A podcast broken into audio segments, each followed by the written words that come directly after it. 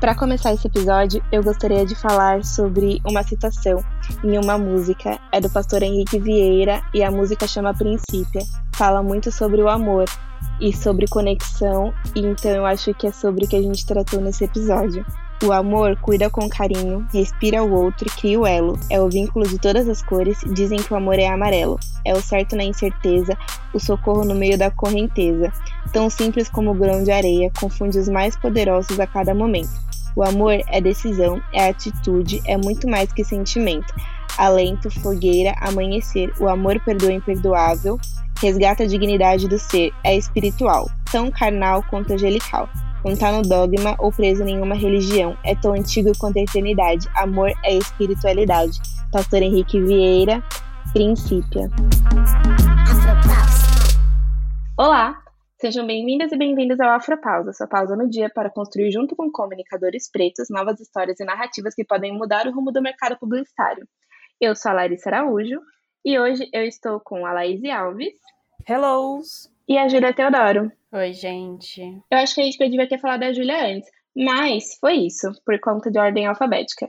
Mas a gente tem uma convidada bem especial, eu queria que ela se apresentasse. Luana, se apresenta pra gente. Oi, gente. Nossa, meu oi, gente, foi tipo. Qual é o nome daquele cara da rádio? Oi, gente, enfim.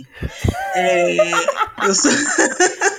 Nossa, o pessoal vai desistir de ouvir esse episódio no começo que a gente tá zoando. Gente, é sério o assunto, tá? Fica Já com a gente até o final. Tenha fé que é sobre fé. É, meu nome é Luana Galdino, eu sou é, influenciadora digital, fisioterapeuta, é, entre várias outras coisas. Vocês podem ver mais no arroba Luana Galdino.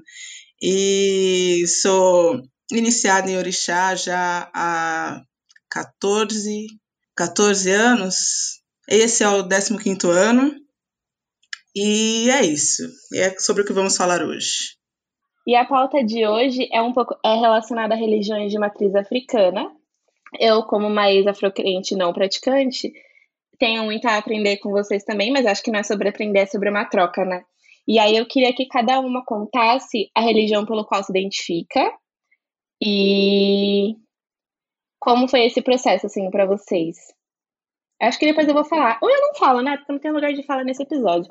Mas enfim, não, você tem super lugar de fala. Você vai ver que durante essa conversa tem várias tradições que se mantiveram, que você vai perceber que sua família com certeza pratica, e é coisa de terreiro. Tem muita coisa que a gente faz. Depois que, que eu comecei, depois que eu conheci o Candomblé, eu percebi que já estava cultuando ancestralidade, fazendo várias coisas que eram costumes ancestrais e de axé no dia a dia. Então já começa contando pra gente como foi a religião para você. Aí você já emenda a história toda. Como foi? Como eu conheci?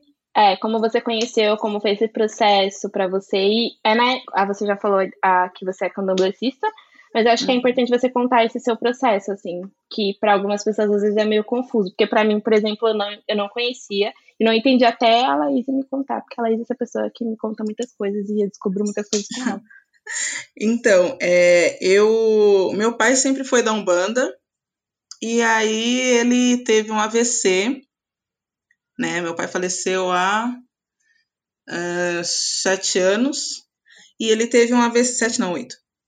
E ele teve um AVC e quando ele teve esse AVC, é, eu, minha mãe foi comunicando todo mundo até que chegou na Yalorixá que me iniciou e aí ela falou: não, eu posso ajudar e tal, vamos ver, vamos, vamos, vamos lá para esse lado, né? É, pode ter alguma, alguma relação com, com a espiritualidade.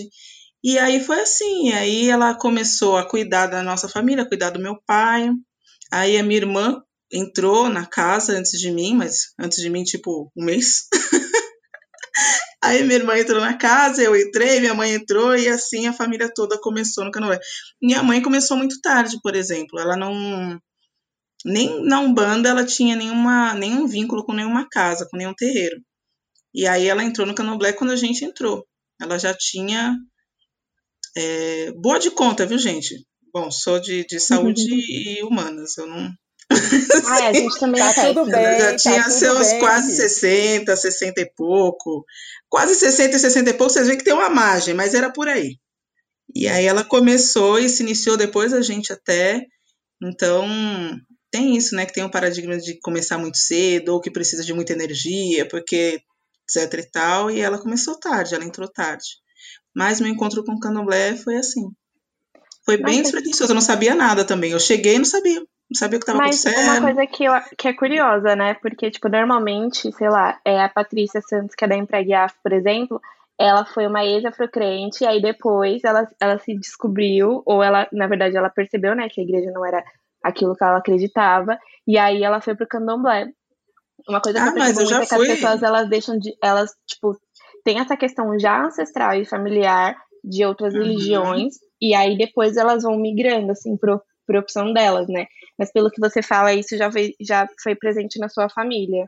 Mais ou menos, porque, aliás, foi desde criança, né? Eu tenho lembranças muito antigas do meu pai é, praticando a religião e tal, desde de criancinha mesmo, assim, do, três anos.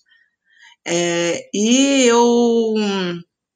Mas meu pai teve a fase crente. Eu acho que nessa sociedade é muito difícil você não ter a fase crente, né? Você não chegar e falar assim, peraí, tem alguma coisa errada, porque estão aqui sufocando meu plantão, dizendo que eu preciso de uma salvação e etc.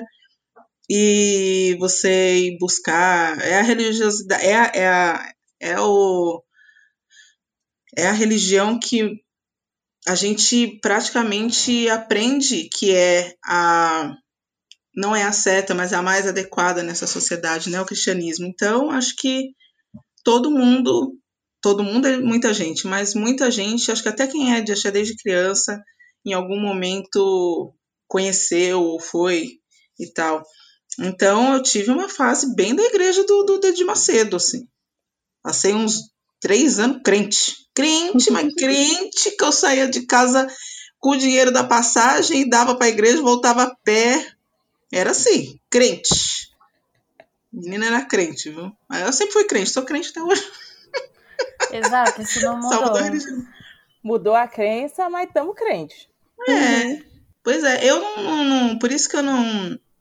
Eu não falo de religião nenhuma. Eu acho que o exercício da fé é muito particular e pessoal, até de quem não tem religião, acho que é tudo. É, é muito legítimo, porque a, a fé é isso, né? Eu acredito que. Eu acredito piamente que uma pedra pode me representar, que conchinhas falam comigo. Então, como é que eu vou falar de alguém que está na igreja e pregando a palavra de porta em porta? Eu não tenho nem coragem, gente.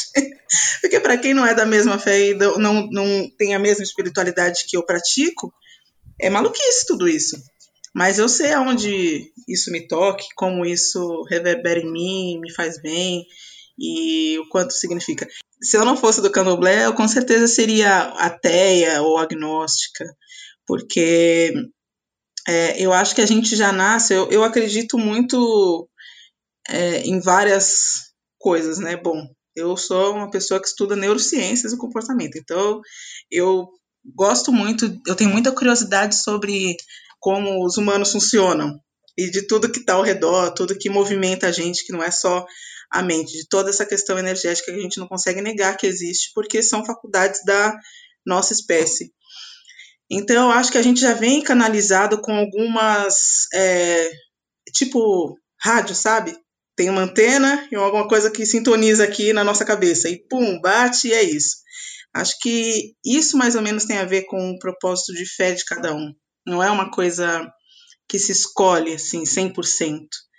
É, eu acho que tem variáveis diversas entre várias, na mesma fé, por exemplo. Quem é, cultua orixá pode cultuar orixá através de várias formas, através de várias, de várias religiões. Mas quem veio com a sintonia vai cultuar orixá, sabe? Não tem muito como, como é, fugir disso, porque é, apenas é. Vamos o meio termo. Ju, você é da Umbanda, certo? Sim. E aí, conta pra gente seu processo. Então, é, minha família, assim, por parte da minha mãe, que eu era mais próxima, né, que eu sou ainda, sempre foram da igreja católica, assim, é. Minha mãe era do grupo de jovens, meu tio até hoje é uma pessoa, um católico muito ativo nas atividades da igreja. E por essa razão, assim, eu acho que religião ainda é uma coisa muito que vem da família, vem dessa construção familiar, né, assim. E eu frequentei a igreja católica, assim, por, por um período que eu não consigo contar. Como a Luna falou, a gente é de humanas. Mas eu fiz, tipo, catequese, fui no grupo de jovens, viagem de jovens, assim. E, tipo, eu não me arrependo, porque foi, foram coisas muito legais que eu passei lá dentro, tipo, com a galera. É, muito rolê, beijo na boca, porque, tipo, é isso, tá ligado? É, é adolescente, hormônio. no meio da. da é, não, da é adolescente, né? é hormônio, é Espírito Santo junto com hormônio. Então, é isso que dá.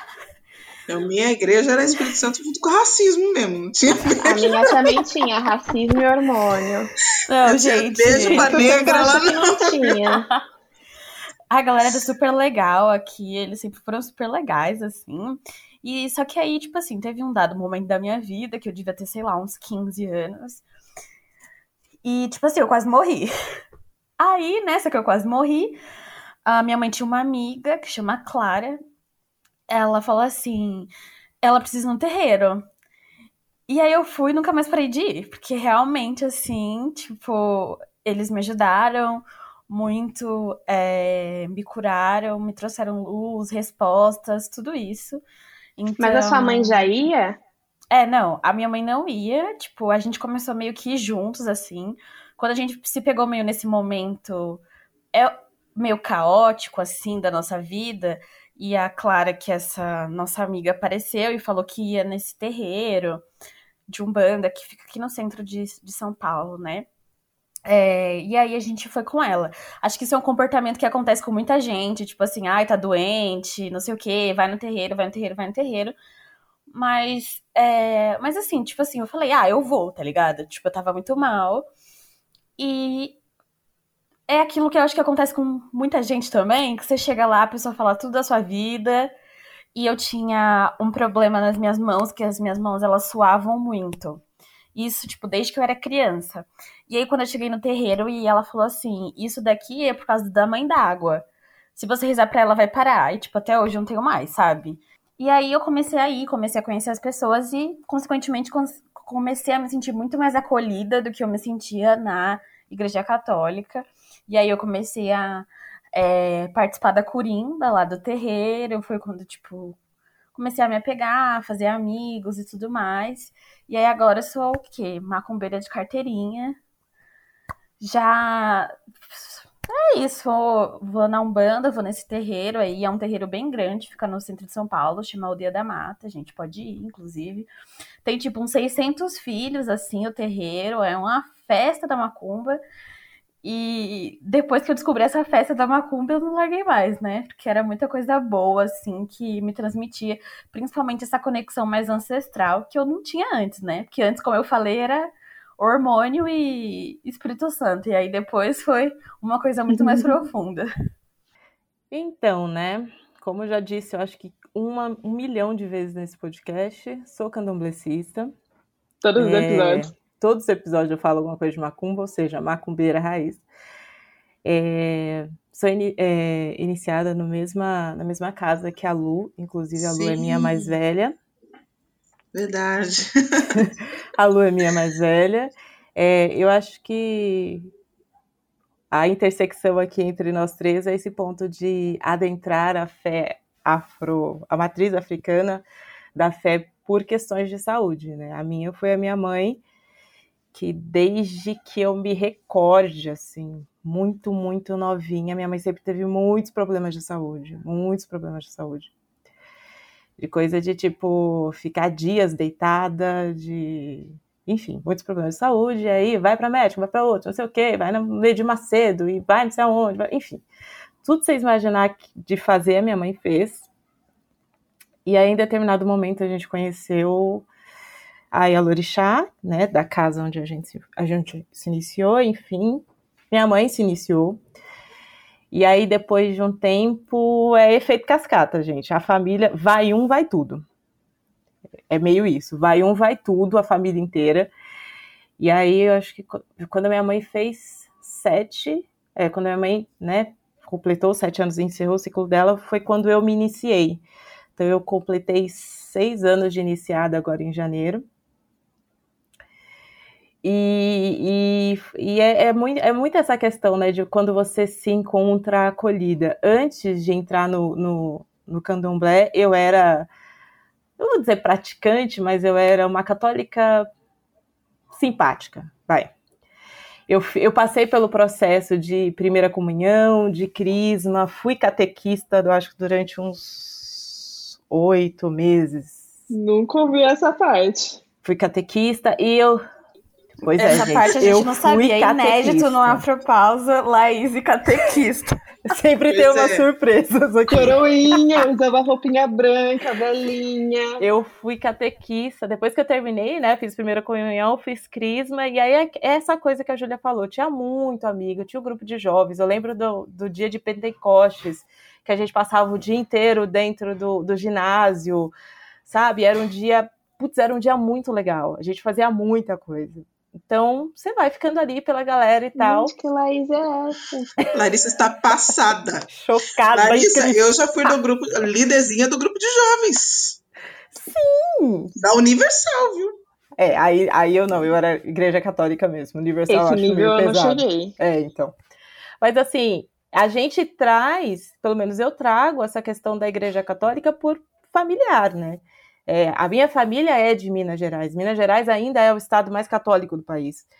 Então eu lembro, por exemplo, que a, a, a felicidade, quando depois que eu fiz a primeira comunhão, de passar o Natal né, com a minha família, porque eu ia comungar do lado da minha avó. Isso para mim foi um marco, eu lembro disso até hoje sabe? Então, é, eu trago essa, essa, essa ancestralidade, digamos assim, familiar da, do catolicismo. Então, é, o rompimento disso não foi um rompimento trágico, é, foi um rompimento complexo. É porque foi, só foi a sua família, né? Tipo, a sua casa. Foi, assim. foi, foi familiar, assim. E, e, e é esse processo de identificação, assim, de tipo, tava tudo bem, não, não via grandes problemas. É, fala que não via grandes problemas é mentira, né? Você sempre questiona um dogma. Você tem sempre alguma coisa que tá meio errada. Você não concorda muito. E aí você encontra um lugar onde tudo faz muito sentido. Então, eu acho que, que pelo menos para mim, essa questão religiosa é que, apesar de estar estava aparentemente tudo bem, eu cheguei no lugar onde tudo fazia completo sentido, e muito mais que fazer completo sentido é, logicamente, fazia sentido emocionalmente, porque tem o que a Lu falou, né? Sintonizou, a, a rádio pegou, A sua frequência. parou o chiado, assim, pegou, pegou a frequência limpinha. E aí, quando pega essa frequência limpinha, é um é uma sensação de pertencimento, pertencimento muito forte. Esse é um negócio que é impactante.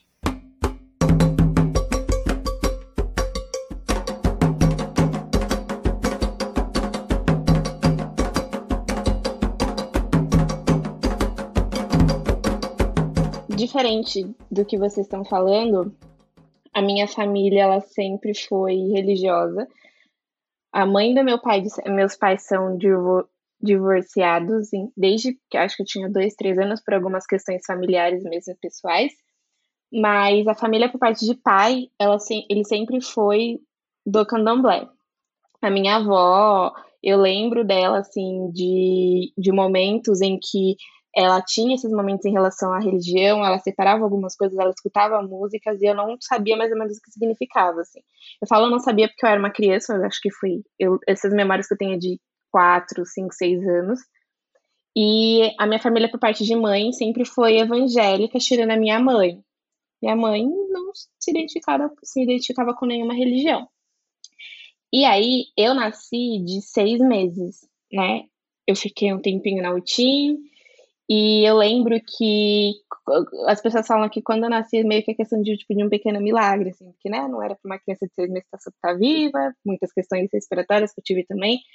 E eu lembro muito de a minha a minha avó, a mãe do meu pai, antes dela falecer, ela sempre falava muito para mim que eu tinha alguma coisa em Oxum. E eu ficava, gente, não sei o que, que ela tá falando. Eu era uma criança, né? Então, tipo, não tô entendendo nada. E ela sempre falava muitas coisas assim para mim. Ela falava, ah, é, você tem que agradecer, tem que agradecer muito, porque você tá aqui hoje.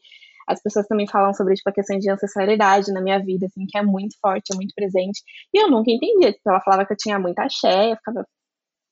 Não faço a menor ideia do que isso significa. De uns anos, depois que a minha mãe se, se separou, e ela conheceu o meu padrasto, a família dele sempre foi evangélica também. É, é, tipo, é aquela igreja, acho que eles vão na Assembleia. É do RR? Qual que é aquela igreja do RR? Essa igreja aí do RR, a, a da Glo, a da, do Canal 7. Essa, essa religião aí, essa igreja aí. Eles vão, eles, tipo, com frequência, assim, e aí minha mãe começou a ir à igreja e a gente começou a ir para acompanhá-la. É, eu sempre fui uma pessoa que sempre questionei muito, assim, as meninas me conhecem, elas sabem que eu questiono tudo, tudo que eu puder, não só na questão de religião. Então, muitas das coisas eu já não me identificava. Eu não concordava, por exemplo, com que a mulher, a questão de submissão, eu não concordava. Tinha muita coisa que já não fazia sentido para mim, assim. Então, ao mesmo tempo que eu escutava que toda a história, a, a narrativa da, que eles trazem na Bíblia vem em África, como que Jesus era branco, então tem muitas coisas que não fazem o menor sentido assim para mim. Eu sempre questionei, mas eu sempre guardava. Mas eu acho que principalmente essa questão de submissão e do, lugar, do local que a mulher é retratada dentro do evangelho me incomodava muito. E eu sempre fui essa pessoa que sempre questionei, sempre queria entender o que estava acontecendo. E aí, conforme eu fui amadurecendo e fui crescendo, ainda mesmo assim ia para a igreja com os meus pais. É, a gente mudou de igreja acho que umas três, quatro vezes. E nesse processo, eu fui tendo pequenos encontros onde eu me sentia pertencente a um espaço, assim. Eu não tinha muitas pessoas pretas ao meu redor, eu acho que eu tinha uma, tinha uma única família, que eles tinham, acho que eles são, são sete filhos, os sete são pretos, então era a única referência que eu tinha de outras pessoas pretas, mas mesmo assim, eu gostava muito do servir, assim, acho que é algo que é muito, é muito forte no meu coração. Então eu participava de ministério infantil, coral, eu sou voluntária até hoje, não na igreja em si, mas eu sou voluntária em instituições. Eu sempre gostei muito disso, mas sempre me incomodava diversas questões assim na igreja. E conforme eu fui tendo meu letramento racial, eu fui entendendo outros aspectos que eu não sabia que fazia ideia. E aí eu lembro, eu lembro claramente, assim, a última vez que eu pisei na, naquela igreja foi em um culto, acho que de jovens. Eles estavam falando sobre o amor, que as pessoas têm que ter para uns com os outros, o amor de igreja, que somos a igreja, né? Segundo o evangelho, nós somos o templo do Espírito Santo, então a gente precisa ter uma vida assim, um pouco coerente, tem que amar o próximo assim como ele fez, né? Porque ele andava com prostituta, com ladrão. E aí, as pessoas falaram muito, muito sobre amor ali. Assim que eu saí, eu vi gente reclamando do morador de rua que estava dormindo na porta da igreja as pessoas tipo, ah, nossa, olha o cheiro que tá, olha não sei o quê, e ele dormindo com frio, assim, tipo, tremendo.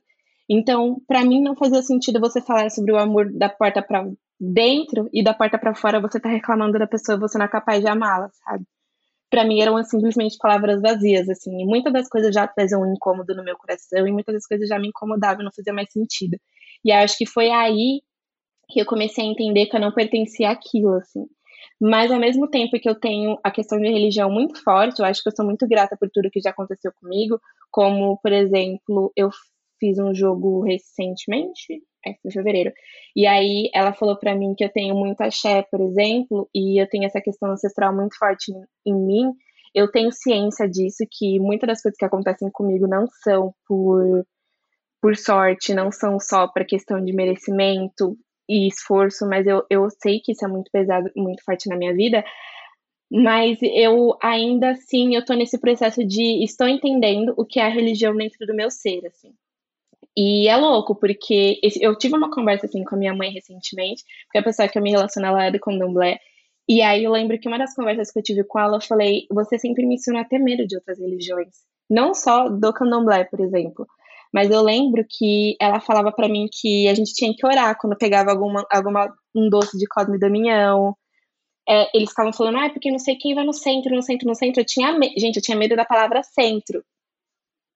E, sabe, quando eu vou lá no centro, eu ficava, gente, não vai. Achando que era sempre uma coisa negativa. Gente, essa, eu tinha, era cada coisa, e foi que eu falei assim para minha mãe. É, a forma como ela lidava, assim, de algo que ela não entendia e não respeitava, fez com que a gente tivesse muito receio e vários preconceitos, assim, que não fazem o menor sentido. Sabe? Eu falei, diferente. Ela falou, ah, eu não lembro de ter feito isso. Eu falei, vamos supor que tá eu e o Luan. O Luan é meu irmão mais novo. Eu falei, se você tivesse falado pra ele a mesma coisa que você falou para mim, tipo, não pega a esquiça do demônio, não pega isso que você vai pro inferno, alguma coisa assim, falasse, é, pertence a, tipo, alguém que é de uma religião de uma outra pessoa e no que ela acredita. Não é o que eu acredito, pode ser o que você acredita, não. Falei, a forma que ele ia lidar com a vida é diferente da forma como que eu lidei, porque eu sempre tive muito esse receio. Então, hoje ela tá entendendo essas questões, assim, de, tipo, às vezes, não é que ela errou na criação, porque eu acho que era a única ferramenta que ela tinha mas ela precisava entender que alguns aspectos assim não funcionava pra gente. Então, é, a religião sempre foi uma coisa muito estranha assim no, meu na minha vida. Eu me identifiquei, acho que o primeiro lugar que eu fui foi numa igreja evangélica. Eu cheguei aí numa igreja católica, mas aquela fumaça me fez mal, eu tinha problema respiratório. Gente, não foi uma catástrofe. Eu saí de lá passando mal. Ai, foi horrível.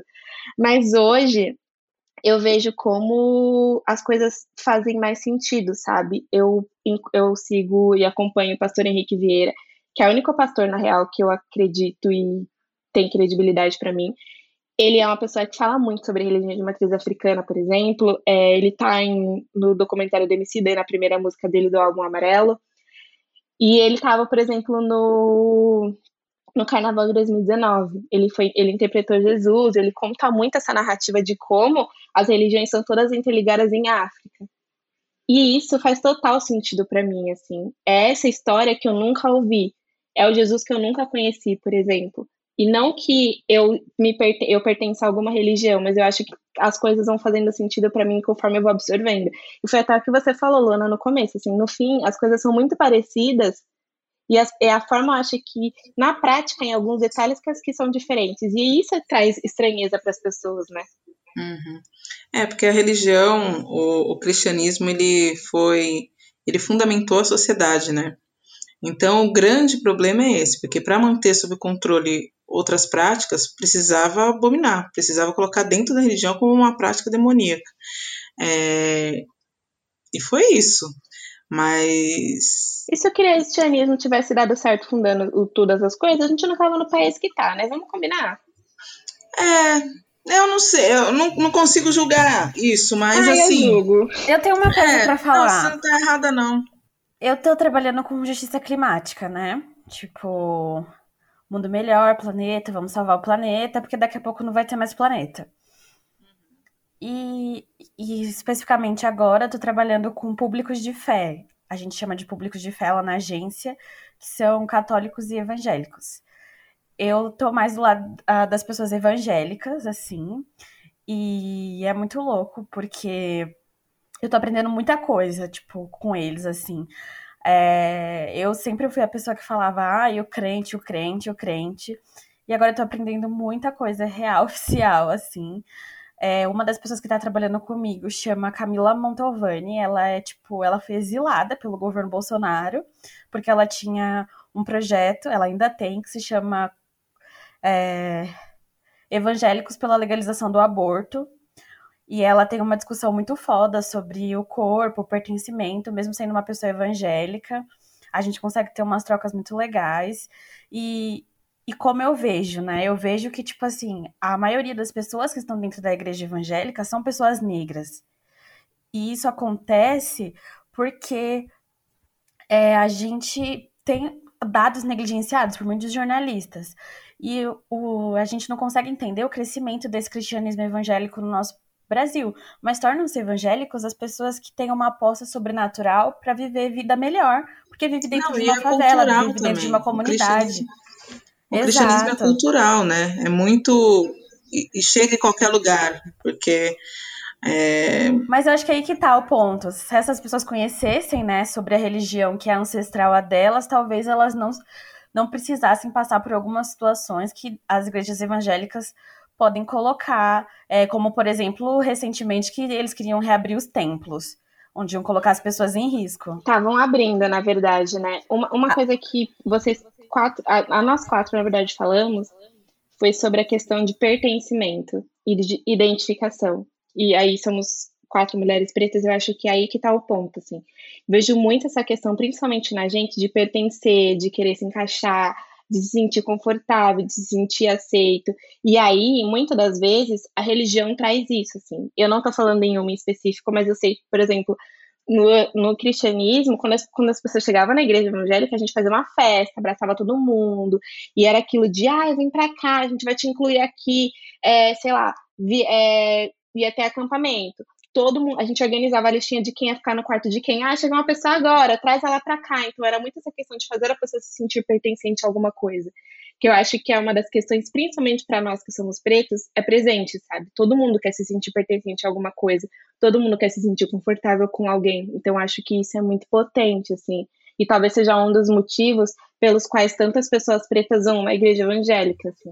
Uhum. Eu acho que daí a gente começa a entrar no, no, no ponto de no ponto sensível dessa conversa, né? É, a popularização da, das religiões, do culto de orixá e tal. É, é isso, Júlia, porque enquanto para a prática, a prática do evangelho só precisa de um líder que chegue e fale: Olha, sou eu, me sigam, eu sou o pastor e eu vou é, guiar vocês e tal, vocês são minhas ovelhas, estou aqui e vamos que vamos. No candomblé e nas outras religiões de matriz africana, você precisa de toda uma comunidade. Você não consegue só um pai de santo, começa e vai e, não, ele mesmo precisa ter um pai de santo. Ele precisa ter gente que toca, gente que vai ajudar a fazer tudo que precisa ser feito. Ele precisa de pelo menos mais umas cinco pessoas no baixo e com muita especificidade. É, precisa, precisa de homem, precisa de mulher, precisa de mais velho, precisa de um. Enfim, é precisa de uma comunidade. E aí, como a gente já tem essa comunidade dilacerada, é muito mais difícil, e também dilacerada pelo, é, pelo cristianismo do jeito que é praticado, né? É, é muito mais difícil as famílias permanecerem, aliás, manterem o culto. Muito difícil. A gente vê aí direto, é, porque se a gente parar para pensar, a maioria das casas de candomblé hoje em dia é, são o núcleo central é família. Porque é assim. Apesar das pessoas não terem consciência, o orixá faz assim. O núcleo central é família. É sempre o, o babalorixá e a irmã e a prima, ou a mãe e os filhos, os irmãos. É sempre meio que nessa estrutura. E como a gente tem essa todos esses atravessamentos sociais que dilaceraram tanto essa prática quanto a sacralidade da família, né? Que a gente tem discutido num outro lugar, como é, ah, mas é, acho que a gente discute algumas coisas muito como branco. Vou falar, gente. Tem coisa que a gente discute meio como branco. Esse negócio de, ah, é a família, você tem que desapegar da família. Gente, a gente já não tem muita gente. Vai desapegando de família que você vai ver onde você vai parar. E existe uma diferença grande entre ter uma família horrorosa, tóxica, etc., e de você realmente começar a banalizar esse, essa ideia de família, essa ideia de amor, essa ideia de ter família. A gente, todas aqui, é, são maiores de 20 anos. Vamos falar de 20, eu sou maior de 30 e poucos até. Mas todo mundo é maior de. Já, já, já era para estar tá casando, por exemplo. Quantas pessoas ao nosso redor a gente conhece que são casadas? Por quê? Porque a gente discute essas coisas de família como gente branca. A gente discute, ai, não precisa. O amor é uma coisa que não. Nananã, e blá blá blá, o sachê. E não, gente precisa nem ficar junto mesmo. Ah, mas aí as pessoas mais pobres, você repara que elas vão em casa, tá certo. Morou, né? tal, ficou seis mesinho, tá bom. Vamos casar, vai ficar rabiscando até quando? E acho que isso a gente perdeu. E acho que disso, a partir disso, de tudo isso que eu falei também, a gente se perdeu. Sabe, a gente se perdeu, é, a gente foi perdendo todos esses elos. E agora, essa popularização, eu não acho ruim, em vários aspectos. Em outros, é meio assustador. Por quê? populariza a partir do momento que entra no domínio de gente branca. Isso é um pouco, isso é um pouco não, isso é 100% problemático, porque vai ser mais uma é, ferramenta não só de poder, mas de é, construção de identidade, da nossa identidade, que vai que vira instrumento na mão de gente branca sobre as nossas cabeças. Tanto é que eu comecei falando que existe uma. Isso não é religioso, isso não é dogmático. Existe uma, um padrão é, energético que é um DNA de cada um, que se alinha com outros padrões. Bom, passou uma moto aqui, né? Bom.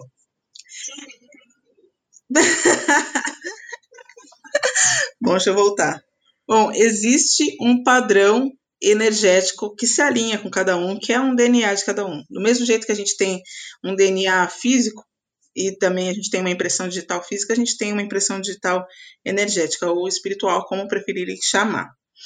É, e essa impressão digital, ela é, é, é, como um traço genético, é herdada. Então tem essa, essa continuidade energética do que a gente é também.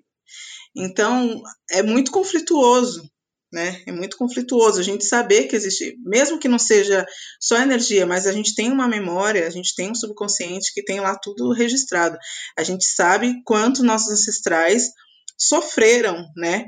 Enquanto pessoas brancas cuidavam espiritualmente deles, ou doutrinavam, ou é, impunham doutrinas religiosas para eles. Começou o espiritismo aí, Larissa? Bom. Então. Gente, Larissa acabou de olhar para trás como se tivesse um espírito atrás Começou dela. o espiritismo. Pra vocês poderem visualizar a cena Começou a galera gente começou a chegar É porque começou uma gritaria do nada, sabe? E não foi tipo de uma pessoa, foram várias. Sabe quando várias pessoas gritam juntas? Um grande uau! Num segundo. É, aí eu virei assim. Começou a gira, galera. Vamos, vamos lá, Começou. vamos, vamos Eu concentrar. acho que é briga, mas tudo bem. Não, é briga. Deve ser de quem? Não sei. Mas, enfim. Vai ser gente branca. É, tudo eles, né? Mas enfim, a gente tem também um registro mental de como essas coisas são e, e se sub, e submeter o controle, não vou nem falar se submeter, submeter o controle a pessoas brancas mais uma vez. É, a gente sabe o quanto isso é doloroso, assim, perceber que pessoas brancas estão no controle disso tudo acaba afastando até pessoas pretas, porque se é, é uma coisa que assim é imediato esse pensamento. Se é para eu ir para um lugar para resgatar minha ancestralidade com uma pessoa branca, eu prefiro manter a- o que eu já conheço. Então eu vou para uma igreja de crente, uma igreja evangélica, igreja de crente. Não, mas já falei que eu sou crente, então tá liberada a palavra crente. Eu vou para uma igreja evangélica, eu vou continuar na igreja católica, vou para uma igreja católica de negro, vou para uma igreja evangélica de negro. E assim eu Eu nunca fui. Nunca fui? Nunca foi? Você sabe que eu tenho curiosidade de ir na. na... Não, eu tenho, eu tenho curiosidade de ir na Sapatinho de Fogo, você acredita? Eles me pegam lá e me matam até, Eu acho, nunca mas. fui pra um, pra um lugar assim. Eu acho que talvez isso seja uma questão que é muito assim em mim, por exemplo.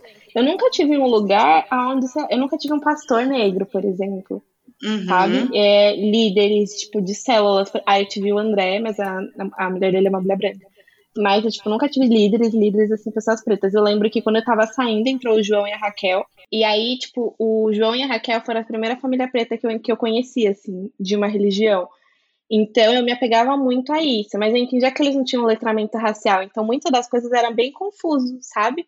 Em relação, tipo, como eu, eu acho que eu tinha muita expectativa e elas não foram supridas ali. E talvez parte da minha frustração também. Mas uma coisa que eu queria perguntar para vocês, se vocês acham que faz sentido, mas eu tô lendo um livro agora que chama Imó. Eu acho que ele tá de graça no Kindle, inclusive. É a história de uma menina, acho que chama Imó é uma menina que ela a família dela vem para o Brasil na questão do período da escravidão e aí eu acho que ela morre. Eu tô entendendo ainda porque tem muita coisa de religião de matriz africana que eu não entendo. E ela vai para um espaço assim, ela não tem mãe de santo, por exemplo. E ela tá conhecendo todos os orixás até entender qual mãe vai pertencer a ela, porque ela não tem história, assim. É uma criança, é uma menina que não tem nada. Ela simplesmente surgiu ali do nada, no meio de todo mundo ali no, acho que é um salão, não sei como que chama, onde fica todos os orixás. Ela acordou aquele que estava dormindo de tanto chorar, e aí eles estão na busca, tipo, da família dela. E aí eu acho que através disso eu tô entendendo muita coisa e muitos contos sobre diversos orixás, assim. Acho que é um livro bem legal, inclusive para quem quiser conhecer. É um livro que meio, ele não é infantil, mas ele conta a história de uma menina. E nisso eu percebi que a forma como a religião de matriz africana, que foi até uma coisa que a Ju colocou na pauta, veio para o Brasil, veio de uma maneira extremamente negativa, né? Veio com toda a questão das pessoas escravizadas, e aí era aquilo de as pessoas não poderem fazer nenhum tipo de coisas na rua, serem proibidos durante muitos anos. Então, eu acho que isso também é uma coisa que já causa medo. Eu escuto muitas das pessoas falarem que, sei lá, que a gente escuta a expressão, ah, não sei quem tá renegando as origens, mas não sei o quê. E vem tudo isso por uma carga pesada, sabe? Da forma como que tudo que era preto ou vinculado a pessoas negras sempre foi de uma maneira vista como negativa e errada. E assim, por exemplo, para mim, foi na minha família que tudo isso era errado, que tudo isso não era certo de se fazer, não era certo de conhecer. Então, eu acho que também vem com essa, com essa carga da, da escravidão, principalmente aqui é, no Brasil. Todas as religiões, todas não, né? As religiões que a gente mais, que a gente está falando aqui, Candomblé e Umbanda, elas são brasileiras, né? Uhum. O Candomblé é uma religião que ainda manteve idioma, idiomas, né? Porque a gente usa muito Yorubá e Banto, é, manteve idiomas, manteve Ifon também, manteve idiomas, manteve alguns costumes de, de roupa, é, enfim, algumas várias outras tradições. E a Umbanda passou por um sincretismo e assimilou várias coisas. Mas o candomblé é um grande culto ecumênico preto. Por quê? é, a gente, se a gente for, agora a gente pode, porque a gente tem uma noção muito mítica, né, de, de, de orixá. E porque por muito tempo a gente não teve acesso. Aonde que se tinha acesso a culto tradicional? Na África. E não só na África, mas, por exemplo, o culto a que é Yorubá, é, que é de origem Yorubá, né? ou a maior parte do culto é Yorubá, é, é um culto indígena africano. Então não é que você chega na África e está todo mundo cultuando orixá, não. É um culto indígena africano. Então, nas aldeias está se cultuando orixá. Era muito difícil acessar. É, e agora a gente tem, com a internet, a gente tem condições de, de, de ter esse intercâmbio. E quando a gente é, chega a ver, a gente colocar no YouTube um festival de, de qualquer orixá na África, a gente vê que não é em roda, a gente vê que é na rua, a gente vê que não tem um, um, a estrutura que a gente tem. Por que, que é fechado aqui no Brasil? Por uma questão de segurança, né? porque tinha que ser feito escondido. Por que, que é em roda? Porque o culto banto, que é do candomblé, que a gente chama candomblé de Angola, é em roda, eles cultuavam em roda. Por que, uhum. que a gente tem uma ordem de barco, é, de barco, de iniciação? Quando a gente inicia com várias pessoas, tem uma ordem e, e quem chega primeiro tem um peso, depois, é, assim sucessivamente. Por que, que existe isso? Porque assim faziam é, quem cultuava os voduns, que era de o povo Jeje, né? É, e assim, a gente.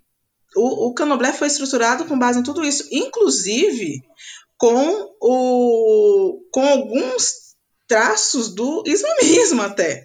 O turbante que a gente usa, a maior parte das. É, não é utilizado pelas. É, no culto iorubá, por exemplo. É utilizado pelos. Pelo, era utilizado pelas mulheres muçulmanas pretas que foram escravizadas e os homens pretos muçulmanos que foram escravizados. E o candomblé ele uniu tudo isso. O candomblé é um culto que eu agora entendo candomblé, isso ninguém tá falando, isso tá saindo da minha boca, viu, gente? Não vai Não, uma isso coisa é... que as pessoas que escutam o podcast sabem, assim, a gente não fala por 15 milhões de brasileiros, né, que são as pessoas pretas, uhum. a gente não fala sobre 57% da população. Aqui é a experiência da Luana, da Laís, da Larissa e da Júlia. Sim. O candomblé é foi uma religião, é uma religião muito, muito, muito, muito genial. Porque a, a iniciação, por exemplo, era restrita de alguns povos. Né, o processo de iniciação. Hoje, todas as pessoas, é, todos os praticantes de candomblé, seja de qual raiz for, né, seja de qual nação for, se for de Angola, se for de Jeje, pode estabelecer esse vínculo de ter axé no seu corpo. Independente de você cultuar em 15, por exemplo, que são as entidades que cultuam Angola.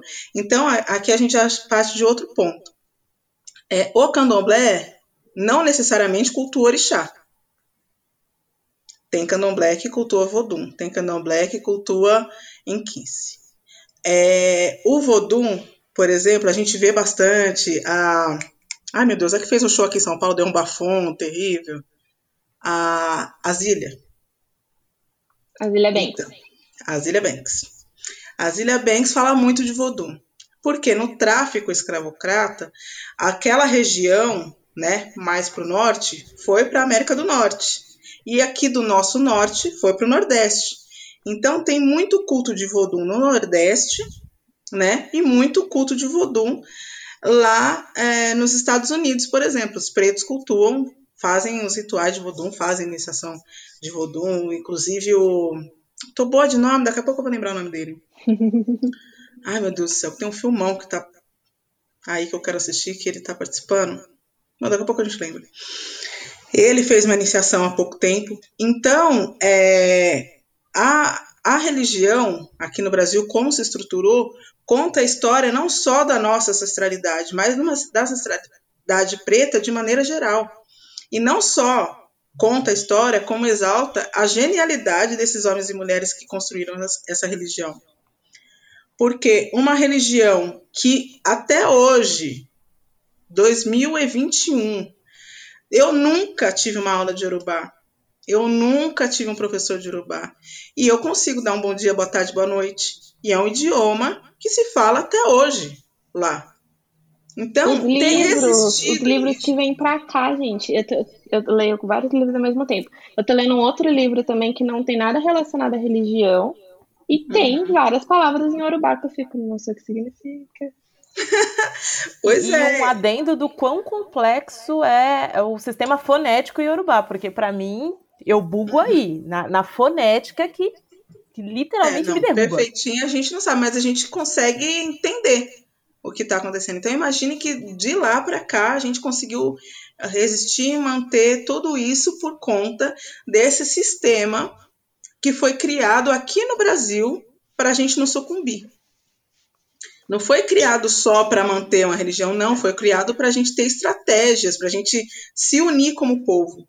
Então, o candomblé, eu, aí vem a parte do eu, eu. Eu reconheço o candomblé como culto é, a ancestralidade de maneira geral, a ancestralidade dessa diáspora aqui é muito rico. Porque a gente consegue, é, independente de onde você veio, no candomblé, você vai reverenciar a sua ancestralidade de alguma maneira. Seja dançando em roda, se você for é, descendente banto, seja é, compreendendo a hierarquia como os, os é, o candomblé de Gigi e que se, se disseminou para todos os candomblés fazem, seja botando sua cabeça no chão, seja cultuando orixá, você vai entrar em contato com a sua ancestralidade. A roupa que a gente usa até hoje, olha que prova, candomblé é, é genial. É, a roupa que a gente usa até hoje são roupas que a gente chama de roupa de ração, que é uma roupa bem simples. É uma roupa que as nossas ancestrais utilizavam na, na, na senzala. Essa é a roupa. Tem muita gente, eu já critiquei, inclusive, já falei, pô, vai ficar vestida que nem escravo, tem que mudar isso aí, hein? botar uma roupinha legal. Não tô mais gostando dessa roupa, mas é uma reverência. É uma reverência. Os judeus usam é, várias coisas até hoje para lembrarem e nunca mais esquecerem daquilo. Nunca mais esquecerem que aquilo aconteceu. E honrarem as pessoas que passaram por aquilo, que descendem, que a, que a gente descende. Então, talvez faça sentido ressignificar isso para mudar isso para outras pessoas, mas eu acho que é, a popularização vai ajudar a ressignificar sabe? Você saber que você está vestindo uma roupa, como vestiam as suas ancestrais de madrugada para praticar sua fé, para reforçar sua força, porque a Xé é literalmente força, para reforçar sua força, para reforçar o seu pacto com a ancestralidade, para reforçar suas raízes, para reforçar quem você é, te dá uma estrutura melhor para você depender menos de que as pessoas te digam quem você é e o que você tem que fazer da sua vida. A gente agora é muito perdido, né? A gente como pessoa preta, porque a gente não sabe muito bem de onde veio. E não só não sabe de onde veio. A gente não teve função social estabelecida desde pequeno porque nossa comunidade foi dilacerada.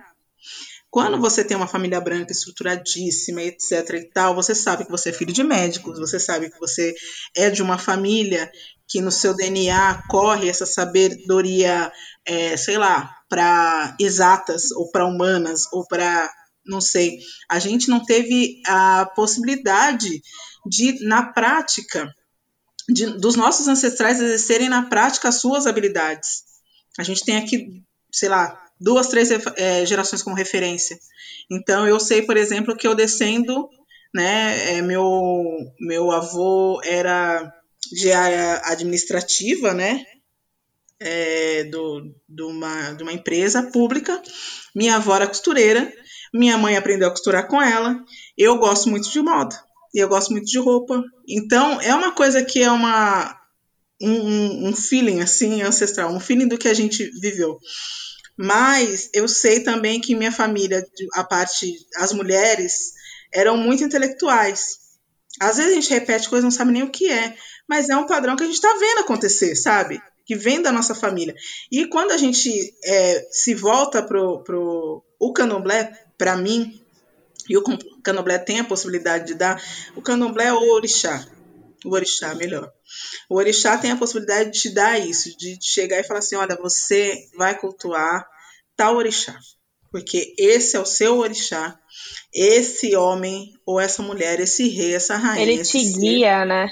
Ele é. Você, quando você não souber o que fazer, você lembra como, pense como ele faria que ele vai te ajudar, ele tá te vendo, tá fazendo por você, tá no seu corpo, tá na sua cabeça, tá pairando no ar, e não só ele, todos os outros que estão por ele estão por você também. Então, esse não lugar que a gente padece muito de, de sofrer, sabe, de não ter referência, ah, mas quem eu sou, mas como eu sou. Quando você é, se alinha com essa energia que eu falei lá no começo, quando sintoniza isso e você vê que essa é a sua vibração, que eu, por exemplo, eu vibro em Xangô, Xangô é meu pai, minha vida, meu tudo, o homem mais bonito que existe. É um rei absoluto maravilhoso. Que quando é, eu tô alinhada com Xangô, quando eu tô bem com Xangô, tudo tá bem sabe? Eu sei que eu vou dar o melhor para minha família, eu sei que eu vou dar o melhor por mim, eu sei que eu consigo fazer o melhor pela minha comunidade, eu sei que eu consigo oferecer o melhor, as melhores palavras, as melhores dicas, os melhores produtos, porque eu tô tô firme, eu tô firme. Eu, eu, eu reconheço que existe uma realeza que, que, que olha por mim, uma eu reconheço que a minha vida tá é, entregue não entregue, mas é, não só entregue, mas está alinhada pelos, por, por, esse, por esse orixá. E eu reconheço que eu, na minha cabeça, eu só tenho esse orixá porque eu tenho uma cabeça que é um orixá. Ori é um orixá. Então, tudo isso te faz ter um panorama muito maior da vida. Te tira do lugar de é, ficar só repetindo, repetindo, repetindo, te tira daquela coisa de formiguinha que eu tenho que chegar e fazer isso, aquilo, aquilo outro, porque assim vai dar certo. E te traz uma identidade muito mais completa do que é, do que se não acontecesse. E acho que, só para fazer um paralelo, um paradoxo, eu acho que é o que os brancos reconhecem quando veem a imagem um Jesus branco, né? Que eles olham e falam: caramba, um homem como eu, uma, uma pessoa que vem de mim, assim, que parece comigo, e é tão sensacional assim, e tem tanto poder sobre tanta gente, pô, isso é poderoso demais. Que é o que eles veem em todos os lugares, espaços, momentos e tudo, né? Porque vamos combinar que tem gente branca em todo quanto é espaço. Inclusive nas religiões, que é um ponto que Eu até queria puxar para vocês, assim, da mesma forma como tem Jesus embranquecido, eu vejo que tem, tipo, os orixás, assim, e isso eu venho percebendo recentemente, principalmente acho que com a Lai, com a Ju e com o Augusto agora, eu entendo um pouco sobre como esse processo vem acontecendo, assim, é, no final do ano passado, de presente, ele, ele não gosta de Natal, não gosta de nenhuma data religiosa, né, então, compreensível, a gente combinou de se presentear por final de ano, tipo, em datas aleatórias, por conta mais do que ele acredita e do que faz, faz sentido pra gente. E ele me deu uma estátua de Oxum. E ela é bem. E, tipo, e ela é tipo preta, assim, retinta. É uma de, de pele bem escura. Ele disse que foi, fez questão, porque ele vê como que às vezes até as pessoas clareiam os orixás, assim. Ou interpretam eles de uma forma diferente. E... Ostentalizam de maneira geral, não é só clarear, né? é, a cinturinha de espartilho, sabe? É Ai, uma... não sabia. Não, sabe aquela cintura de, de espartilho, assim, aquela cinturinha firinha?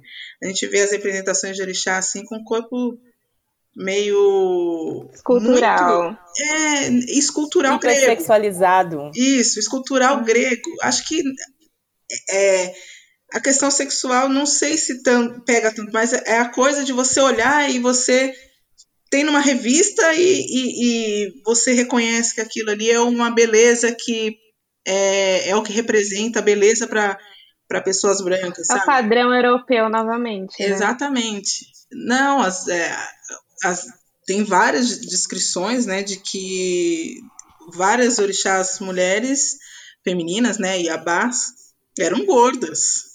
Iemanjá hum. e os peitos dela, que eram grandes. É, eram gordas, eram peitudas, eram mulheres fatas, eram rainhas. Era Gente, a Iemanjá assim, parece. É, ela é muito magra, assim, a forma como eu vejo na. Então, na magrinha, com a mãozinha assim. Vindo, plainando sobre as águas. É, como eu mesmo falo, Jesus. Menina veneno, meu peito é pequeno. Era essa a impressão que eu tenho. Pois é, não, Iemanjá é, é enorme. É enorme. Não é assim, ai, olha como é slim, olha, parece uma Iemanjá saindo de uma levinha. Não, Iemanjá é retumbante, Iemanjá é Iemanjá, gente. Ela é grandona. Ela, é, a, o peito dela amamenta todo mundo. Ela gerou um montão de gente. Ela não é sequinha, não. Ela é grande. Pensa numa mulher grande. É Iemanjá.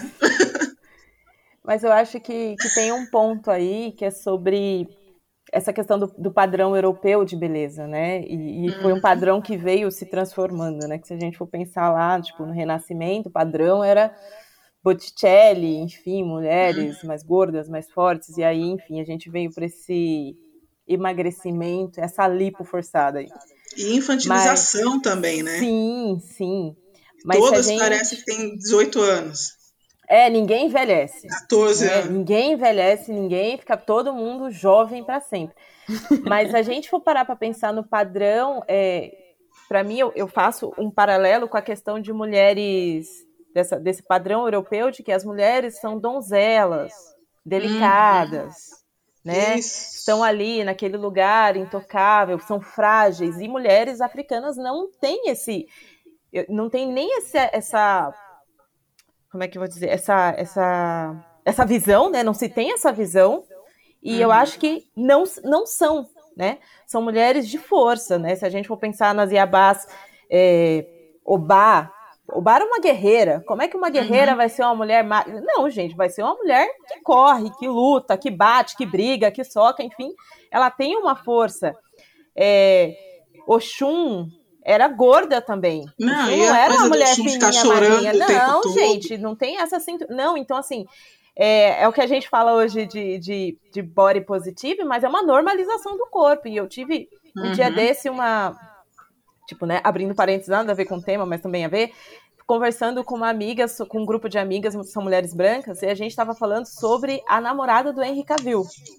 E uhum. aí uma das meninas falou assim: "Nossa, mas ele é, ele é, nossa, que legal, ela é gordinha". Eu falei: "Cara, ela não é gordinha, ela tem um corpo normal". A gente, Uhum. a que a gente tem na cabeça esse padrão de que não, mulher, ainda mais a mulher de um galã de Hollywood, tem que ser magra, corpo.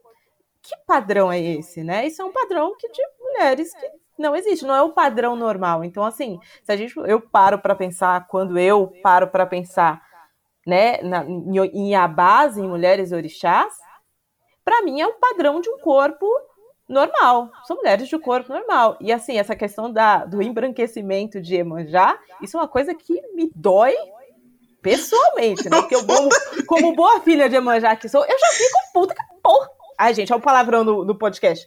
Mas, que Emanjá branca, gente? Aí, aí você vira pra pessoa e fala, não, gente, Emanjá não é branca. Aí a pessoa vira pra você e fala, não, mas orixá é energia. A mão fecha pra dar um soco. A mão fecha pra dar um soco, mas aí eu fico assim, não vou gastar meu ré primário ainda não, porque vai que eu preciso de uma, por uma coisa mais urgente.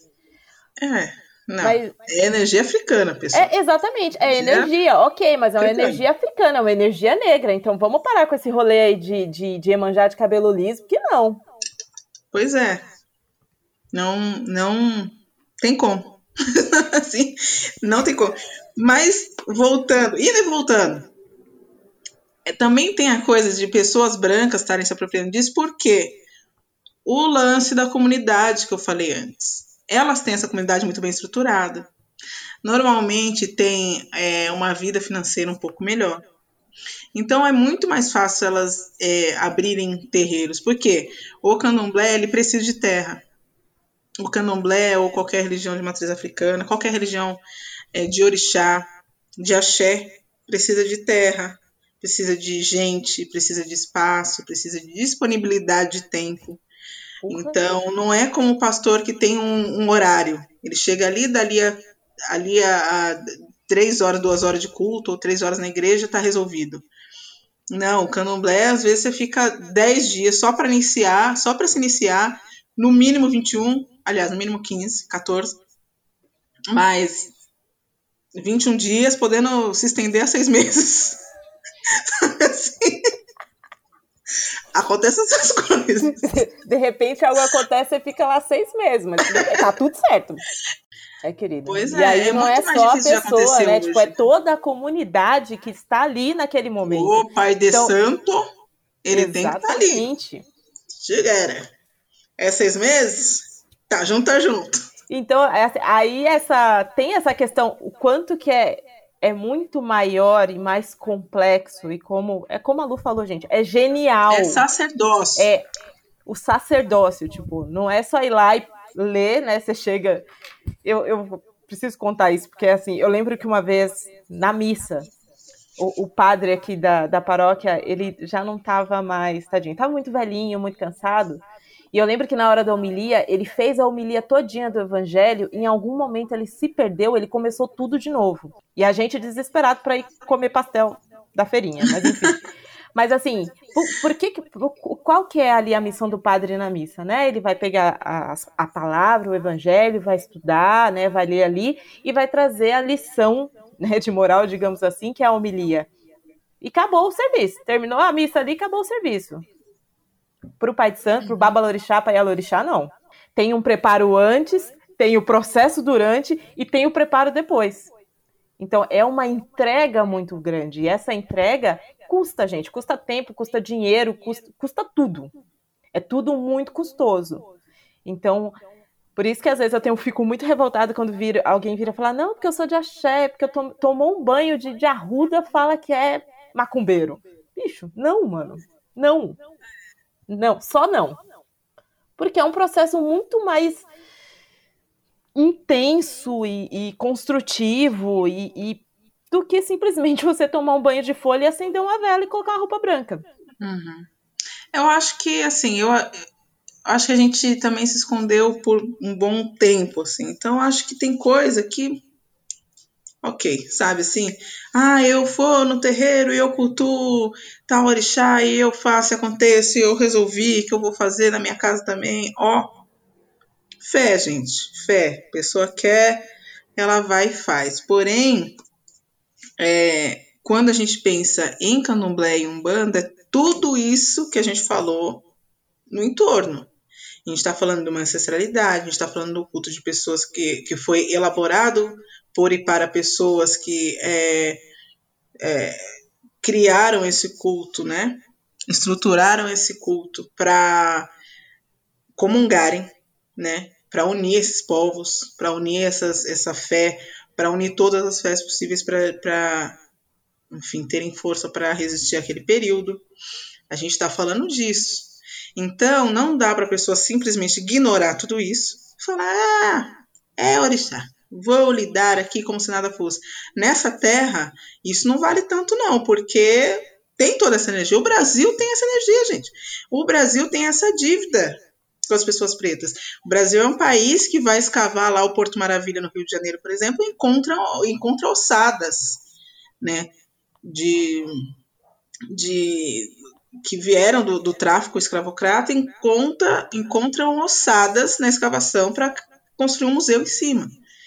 Então, tiraram os corpos que estavam ali, aqueles corpos podia ser gente de, que cultava orixá, podia ser o descendente de alguém que, de, que outro familiar continuou e chegou aqui nessa terra, mas aquele corpo foi enterrado ali sem uma reza, sem uma vela, sem uma bênção. Vela, não sei, não usavam. sem uma reza, sem um nada, sem uma despedida. E, enfim, não dá para a pessoa chegar só com essa absoluta boa vontade, se ela não se curar de todo o racismo, de todo o probleminha que ela tem, de toda a questão de se sentir super poderosa, de toda a perspectiva cristã sobre isso. Porque os orixás eles têm personalidade, assim como Jesus tem personalidade, né, que a gente fica é, a sociedade fica negando, mas assim como Jesus se irrita, vira as costas e é pastor mesmo, não sou eu que estou falando, pastor que fala. Jesus abandona, Jesus castiga, é, dá nos outros, vira banca de feira, faz o negócio dele. Então não é só chegar e tô feliz assim que eu vou. Porque são, né? São deidades, né? Então, acho que precisa de critério e muito respeito. Não é só uma questão de, de boa vontade ou vontade de, de ver como é, curiosidade. Pode ter curiosidade, pode ter vontade, pode ter tudo, mas muito respeito, porque. Muito respeito, gente. Agora, especialmente, eu tenho ficado muito mais ligada no, em como em tudo isso, né? a gente agora está passando por uma fase muito complicada nessa pandemia, essa coisa toda. Então a gente e aqui está tendo um desencarne assim muito absurdo. A energia de todo mundo está muito baixa, não é só por conta disso, mas é porque tem muita gente perdendo a matéria e não sabendo o que fazer, sabe? A gente tem muita responsabilidade sobre todas essas coisas e a consequência disso foi a escolha de um presidente terrível de. Vou falar a palavra ou não. Mas um presidente desse que tá liberado. Presidente safado, sem vergonha desse, genocida, vagabundo, racista. Se botar no Google tudo isso, dá o quê? O nome daquele calhoda, daquele. Enfim. Pilantra. Eu tenho um. Enfim, tá. Mas. É a gente tem essa responsabilidade, a população brasileira tem essa responsabilidade também por ter escolhido um líder tão ruim, sabe? Esse é outro probleminha que, que o Brasil tem, não é só. É, e é um problema espiritual. Já estou aqui meio mandinar? Talvez. O que, que vão fazer? Cair para esse lado. Mas é uma questão espiritual também que, que o Brasil tem que é, mais uma coisa que o, que o Brasil, o racismo brasileiro, a hipocrisia, é, todas essas características negativas, características negativas que constituem uma cultura de eufemismos e, e marginalização, enfim, é, vai ter que, que bancar. A gente está com tudo isso para resolver. Então, as pessoas têm que ser mais, eu acho que em relação ao, ao culto de, de, a qualquer culto, as pessoas têm que ser mais é, conscientes do que estão fazendo. Irem emocionadas, mas assim, se envolve sabendo com tudo, porque você está perpetuando alguma coisa de alguma maneira. Você perpetua as coisas boas.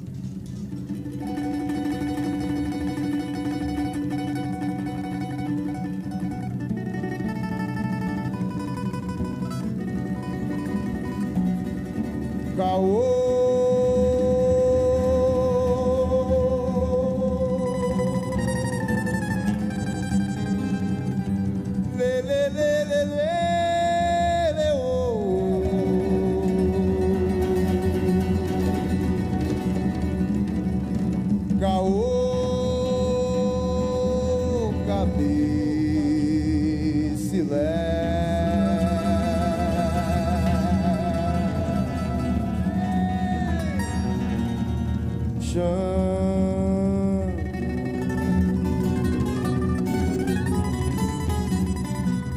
Antes de darmos continuidade nesse papo, eu queria puxar para as dicas, porque acho que é um ponto onde as pessoas conseguem ter um saiba mais sobre os conteúdos, sabe?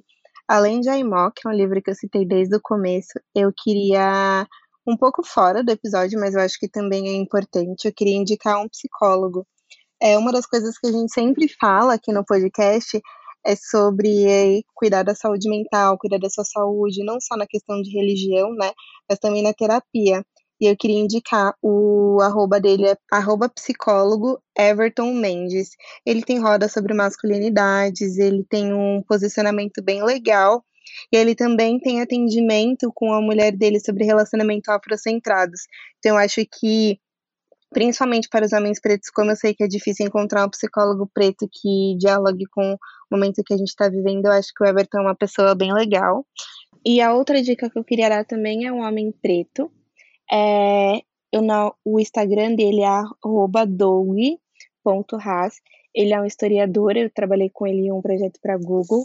E ele é uma pessoa bem incrível, ele é extremamente inteligente, ele tem ele tem uma fala muito coerente e clara sobre as coisas, então eu acho que para a gente entender um pouquinho dos nossos, é um conteúdo bem relevante. Eu vou indicar a mim mesma. Sigam Lana Galdina, não, mas sigam. mas eu vou indicar 13 terceira emenda. É um documentário, não tem nada a ver com religião, nada disso. Mas é um documentário para pensar punitivismo, racismo e tudo isso. Eu acho que é muito importante. Foi uma das coisas que eu vi nos últimos tempos, apesar de acompanhar essa discussão numa distância, sabe, distância segura, tipo, é, eu acho que tem que punir sim. E pune aí, ui, sabe? Depois desse documentário, eu entendi várias coisas que definiram ou estão me ajudando a definir como esse, aonde esse sistema tem falhado nas é, assim, na, no, no, punitivismo mesmo, né? Na, na, no, na penalidade, no código penal, aonde tem falhado no sistema carcerário, é, nas abordagens na segurança pública, na saúde, pela guerra às drogas, enfim. Assistam 13 terceira emenda. Tem na Netflix. Uh, eu vou indicar um livro muito foda que eu li esses últimos tempos. O livro chama O Povo de Deus, do Juliano Spear. É uma brisa muito louca sobre religião, assim. É... Eu sou a única comunista que vocês vão ouvir hoje que é religiosa, então, assim, aceitem as minhas dicas. E enfim, minha afrodica é essa. Muito que bem. Eu vou indicar, como sempre, só indico coisas pertinentes ao, ao tema, porque eu gosto do, literalmente, do saiba mais para saber mais, clique aqui. É, eu vou indicar dois sacerdotes. O primeiro é o arroba professor Sidney, é, eu acho que ele tem uns conteúdos muito muito pertinentes, assim, sabe? É, é muito mais sobre, muito é, além, aliás, os dois sacerdotes que eu vou falar, é além de falar de orixá, mas eu acho que falar sobre é, é, é falar sobre a vida, gente. É, é, é sobre analisar nós, enquanto pessoas pretas, num país racista, num mundo filha da puta. Então, então eu indico aqui o arroba professor Sidney e a arroba Jazz, que é amo segui-la e só ensinamentos incríveis. Então é, é, o que eu falei, é além de falar de orixá enquanto orixá, enquanto religião, mas falar de orixá enquanto modo de vida, enquanto pessoa preta que tem uma inspiração em uma deidade, em uma divindade negra e sobre esse processo de reconhecimento que, olha, bateu pesado aqui durante a pandemia, viu, gente? Entrei uma, vou sair outra. É sexta-feira, hoje meu pai me conduz. Um gesto branco, uma candeia de luz. É sexta-feira, hoje meu pai me conduz.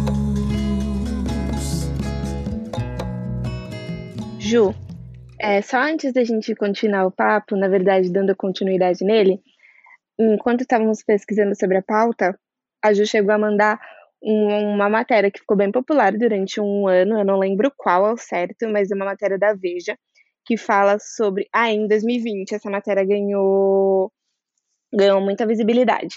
E ela traz fatos sobre como a cultura da Umbanda ela tem um maior percentual de pessoas brancas. E aí, como a Ju ela é uma mulher umbandista, eu achei que seria legal ela falar um pouquinho sobre o assunto e como ela se sente em relação a isso. Não, tô falando, eu escrevi, tipo, no sentido de é uma religião cristã, sabe? Assim, ainda, ah, tipo, sim.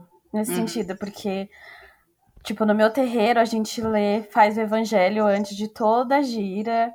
Então é uma religião que se fundiu mais com o, sincretismo, sabe? Quando teve essa treta do sincretismo de ter que esconder, ele hum. acabou se fundindo mais e tornando essa coisa mais, é, digamos assim, é, se escondeu atrás de uma coisa, mas acabou pegando isso e ficando assim, tipo, nesse problema da brasilidade, sabe? Uhum. Tipo... Mas as duas foram criadas aqui no Brasil, Candomblé e a Umbanda.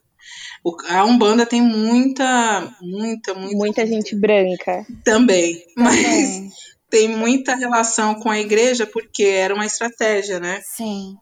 É, para eles cultuarem, por exemplo, o Xum, eles iam rezar para Nossa Senhora Aparecida.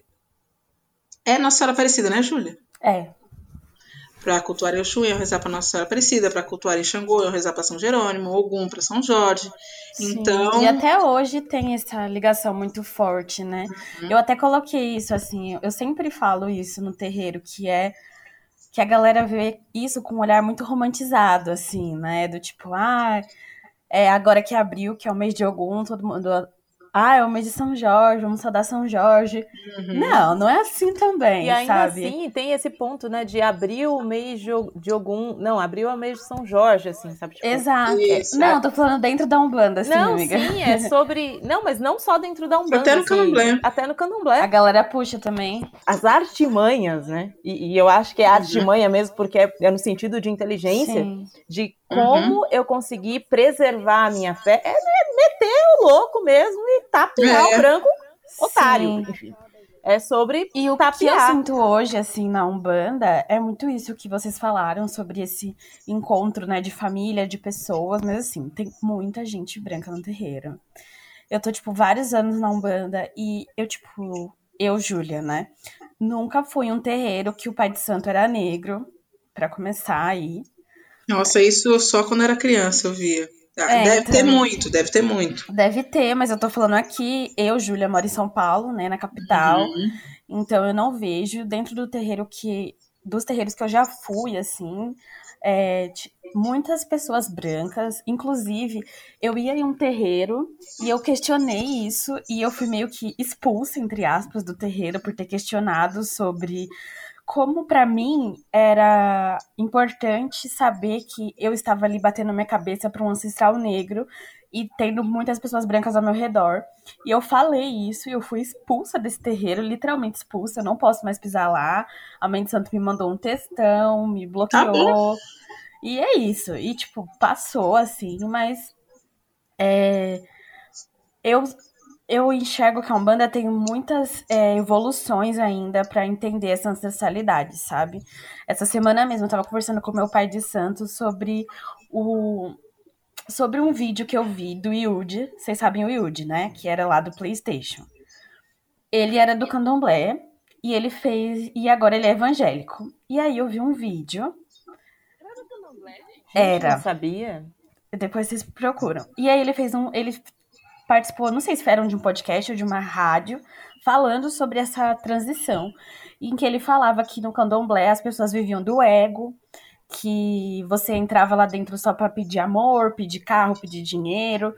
E eu sinto dentro dos terreiros que eu já estive, não estou generalizando, mas que muitas pessoas brancas que estão ali vão por essa razão.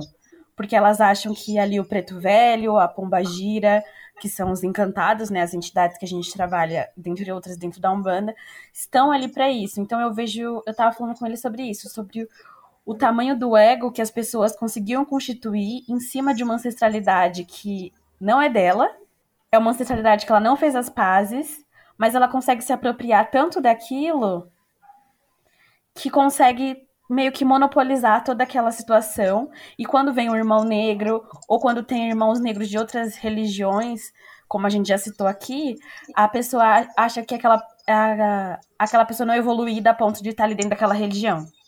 Sendo que aquela religião pertence aos ancestrais dela. Então, dentro da Umbanda, eu sinto muito isso. Sendo assim, eu acho que a Umbanda, quando saiu na Veja aquela matéria lá, falando da Umbanda, não sei, é, não sei quem lembra, mas acho que alguns anos atrás, dois anos ou um, saiu uma matéria na Veja falando da popularização da, da Umbanda. E aí ali a gente conseguia ver a quantidade de pessoas brancas que estavam dentro da religião, a quantidade de é, questionamentos sobre ancestralidade em cima de uma coisa que. Porque ninguém mudou o que estava escrito na Bíblia, sendo que a gente sabe todos os, todos os problemas e chegam essas pessoas é, querendo mudar. Então, finalizando o raciocínio aqui, como representante um bandista do nosso rolê, eu enxergo que essa quantidade de pessoas brancas sem uma sem serem antirracistas está prejudicando a religião, está prejudicando que mais pessoas cheguem perto da religião, mais pessoas é, descubram a ancestralidade, descubram o que está ali, que é a raiz, que pertence a elas, né? Porque como a Luna comentou lá no começo, a gente quer pertencer. Uhum. Então, é basicamente isso, assim. Eu me sinto muito pertencente a Umbanda, mesmo tendo muitos brancos, mas porque eu reconheço a minha ancestralidade. E eu penso que quanto mais negros e mais jovens a gente tiver lá dentro dessa religião, a gente vai conseguir mostrar essa potência também de, é, de sobrevivência dessa religião. Eu, eu brinco que não ter fé hoje em dia, com os meus amigos pretos, é muito 2012. Tudo que eu falo que é 2012, que eu falo que é coisa do passado. E uma vez eu tava conversando com a Zaf, é, que é a irmã da Adasta, a irmã da Adasta, e ela falou assim que não tinha muita crença. É, e aí eu falei, se um dia descer um ser divino do céu e falar que nada do que a gente estava reverenciando era verdade, eu ainda assim vou ser grata. Porque ele uhum. fez a, a, o nosso povo sobreviver a todo esse tempo e trouxe a gente até aqui com essa força, essa alegria, essa essa não só a força de lutar, né, mas também a sobrevivência e tudo de bom que a fé traz pra gente. Então é uhum. isso. Eu só queria colocar só um adendo da questão do cristianismo, né? É, é, não só trazendo, né? Mas como a gente fala, né? A gente sempre dá um panoramazinho aqui para a galera. Quando a gente fala cristianismo, a gente está falando de religiões que são baseadas em Cristo, né? Que creem em Cristo. Então aí é católico, igreja católica ortodoxa, romana, brasileira, enfim. Se a igreja isso, se a né, se ela acredita em Cristo, em Jesus Cristo, é uma religião cristã, está ali adepta ao cristianismo. E a gente sabe, por registros históricos, e aí, né, são registros contra fatos, não argumentos, que a religião, que o cristianismo, né, e aí a gente for pensar lá atrás, né, é, é, vem da a Igreja Católica, ela foi construída sob é, aglutinando, né, trazendo para si signos de outras religiões para concentrar. Então, o Natal, por que, que é o Natal? Porque é o solstício de verão, é o momento da festa, né, de, de celebração ao sol. Então, por isso que Jesus nasceu no Natal. Natal é Natal, Natal é em dezembro, dia 24, porque é o momento em que lá né, na, na, Europa era cultuado o, o, sol. Então, Jesus ali. Então, assim, como, é, qual foi a estratégia da igreja para conseguir adeptos e sufocar barra eliminar outras crenças. Eu vou trazendo os pontos mais fortes para dentro da minha crença, construindo esse megazord, vamos falar assim, construindo esse megazord e, e demonizando coisas que para mim são erradas. Então, assim, porque um, um para mim, né, eu como, como adepta do, do, é, do, do candomblé, qual que é o principal ponto que é batido e batido e batido e questionado e, e julgado? É o sacrifício animal. Ah, porque vocês sacrificam animais. Gente, mas vocês, o, o cristianismo, né, o catolicismo também, sacrifica o pobrezinho do Peru lá no Natal, gente. O amor cuida com carinho, respira o outro, cria o elo, o vínculo de todas as cores. Dizem que o amor é amarelo. É certo na incerteza, socorro no meio da correnteza. Tão simples como um grão de areia, confunde os poderosos a cada momento. Amor é decisão, atitude. Luana, muito obrigada. Eu acho que uma das coisas que a gente falou muito no, durante esse episódio foi sobre a forma como a gente cria essa conexão com a religião.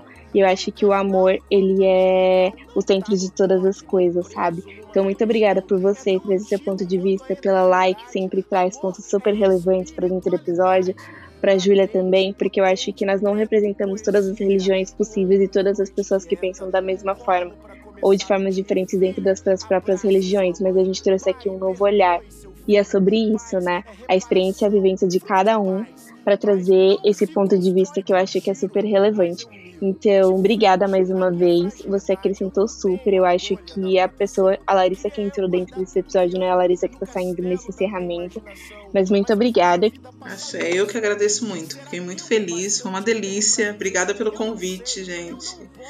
E vida longa Afropausa. Amei, amei. Obrigada. Farei um altar para comunhão. Nele eu serei um com o mundo até ver o Ubuntu da emancipação, porque eu descobri o segredo que me faz humano. Já não está mais perdido o elo. O amor é o segredo de tudo e eu pinto tudo em amarelo.